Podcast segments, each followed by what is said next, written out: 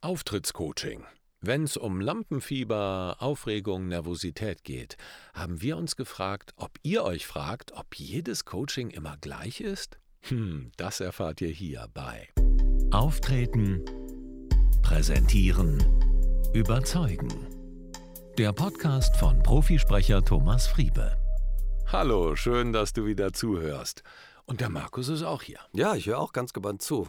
Worum geht's denn heute, Thomas? Ah, das ist eine gute Frage. Bringst du nicht immer die Fragen ja, mit, Markus? Das stimmt. Ähm, so ein Coaching bei dir. Mhm. Denkst du dir das eigentlich in dem Moment irgendwie aus oder machst du das äh, intuitiv oder gibt es da irgendwie eine Methode? Ich fantasiere.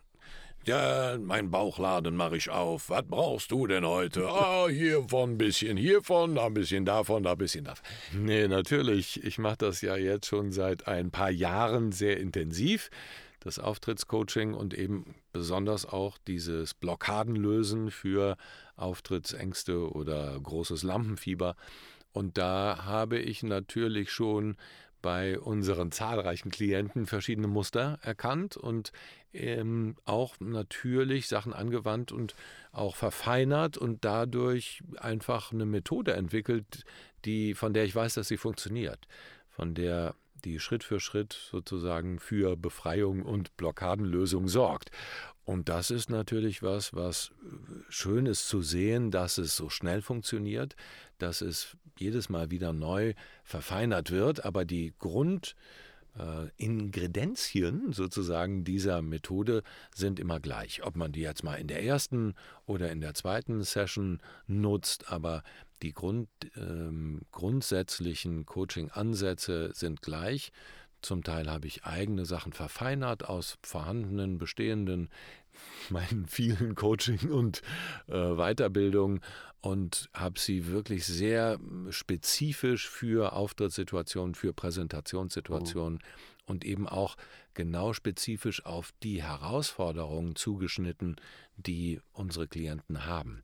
Und natürlich ist das sehr individuell, was unsere Coaching-Klienten haben.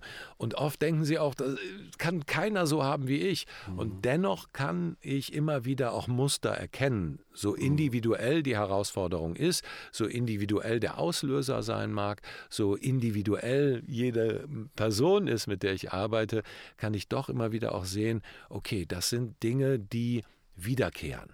Mhm. Und daraus kann ich Dinge ableiten und den Menschen Tools an die Hand geben, mit denen sie das sehr schnell lösen können. Mhm.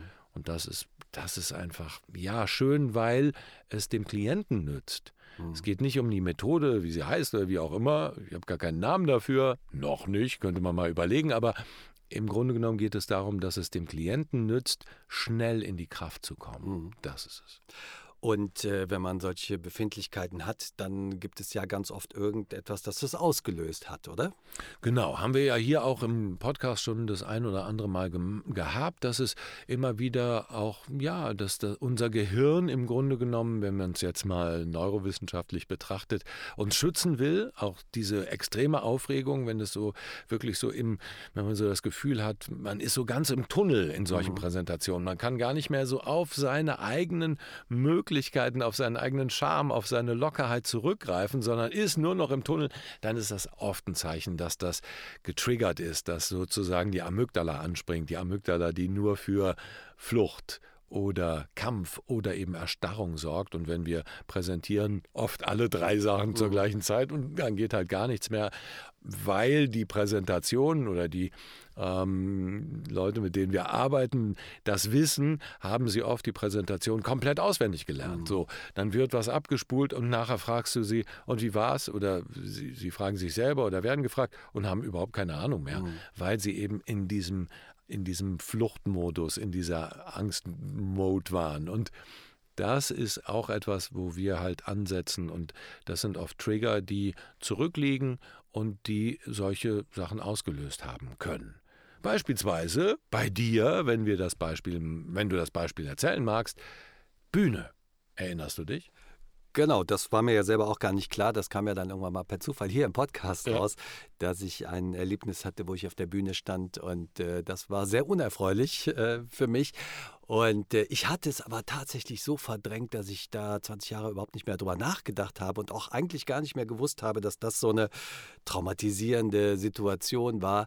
Und äh, ich wusste irgendwie nur, ich gehe nicht gern auf die Bühne vor anderen reden, wenn ich auf dem Boden stehe, kein Problem. Sobald es 30 Zentimeter höher ist, war das auf jeden Fall eine echte Herausforderung für mich. Genau. Und das ist ein gutes Zeichen dafür, dass sozusagen das, was dein Gehirn macht, es scannt deine Umgebung und alles, was als nicht wichtig erachtet, löscht es. Mhm. Aber das, was wichtig war, was für dein Überleben auch wichtig war, das merkt es sich. Und es scannt nicht nur die Situation oder erinnert sich nicht nur an die Situation, in der du dieses Gefühl hattest, wo es so peinlich war, sondern es scannt eben, damit es vorher anspringen kann und vorher dich davor schützen kann, mhm. scannt es alles, was damit zu tun hatte. Und mhm. bei dir hat dein Gehirn sozusagen tief im Inneren das, ja, im Grunde das Muster erkannt, Bühne. Oh, Bühne kenne ich, da will ich nicht nochmal drauf. Ja, aber da das ist ja schon erstaunlich, ne? weil es ja eigentlich mit der Situation gar nichts zu tun hat. Ist ja das Interessante daran, dass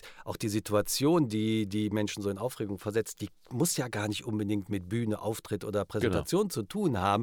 Das kann auch aus einer ganz anderen Situation sein. Das finde ich eigentlich das Spannende daran, dass das eben von ganz woanders herkommt, aber das Gehirn verbindet diese Situation genau. miteinander. Und wenn dann dieses auslösende Moment kommt, also dieser Trigger, wie du das nennst, dann kommt die Aufregung und die äh, Betroffenen sind völlig irritiert, weil sie haben super vorbereitet, können alles auswendig, haben alles bestens geübt, vielleicht sogar vom Spiegel, ohne Probleme, weil da ist ja der Trigger nicht da. Und dann kommt die Situation und irgendeiner sagt, Frau Schmitz-Müller-Meyer, Sie sind jetzt dran.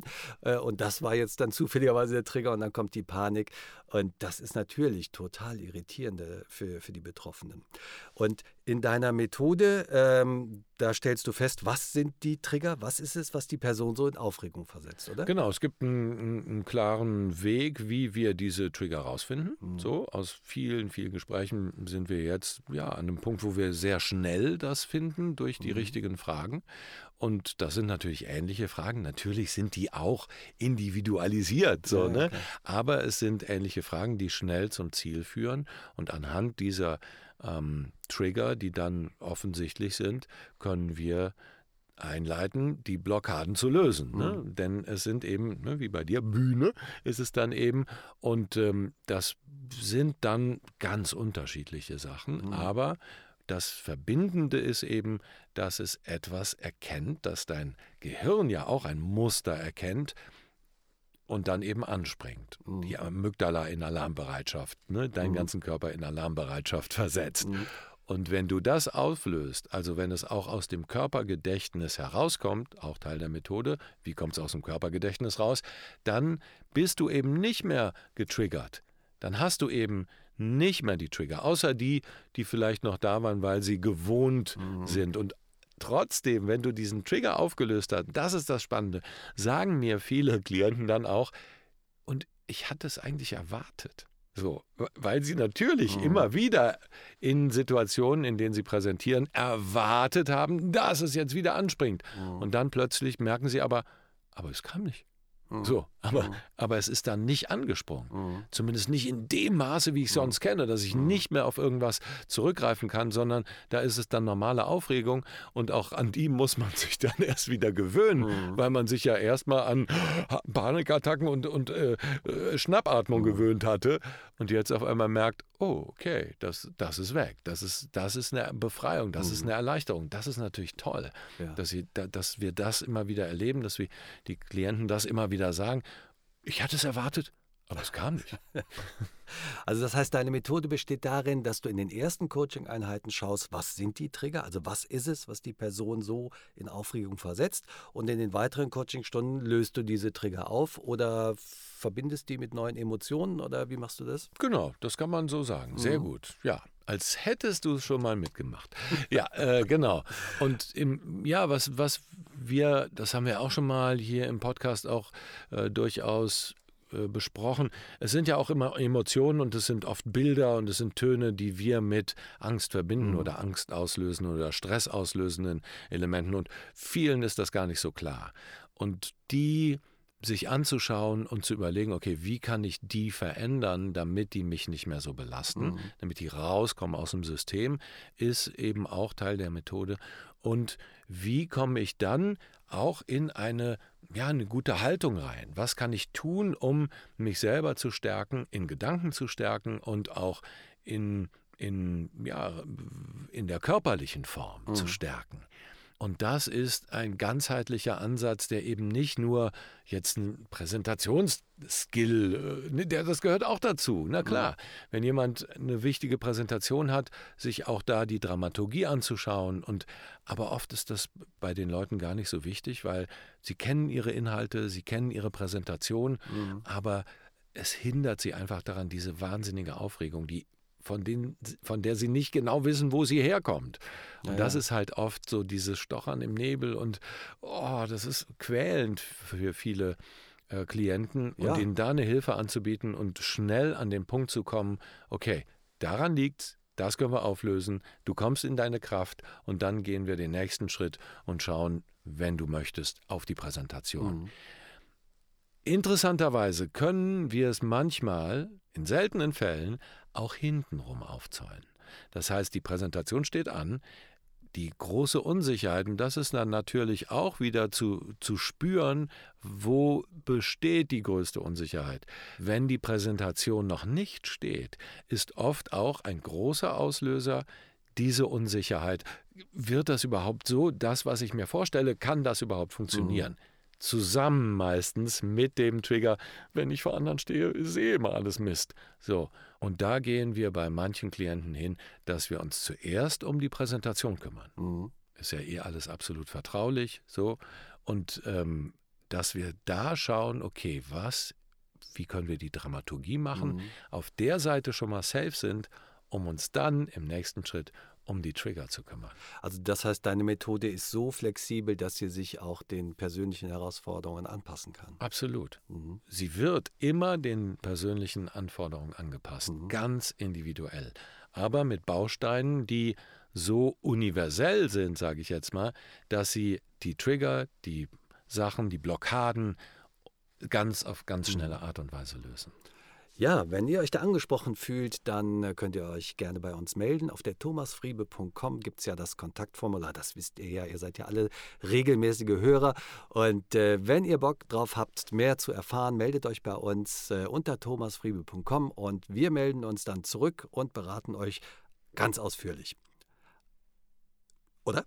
Ja, genau. Ja, habe ich so geschaut, als wenn ich äh, ein großes Fragezeichen dachte, hätte. Was erzählt der Markus? Ja, ich dachte, da? du wolltest vielleicht auch mal eine Beratung von mir haben. Äh, ja, gerne. also gerne. gerne. Genau.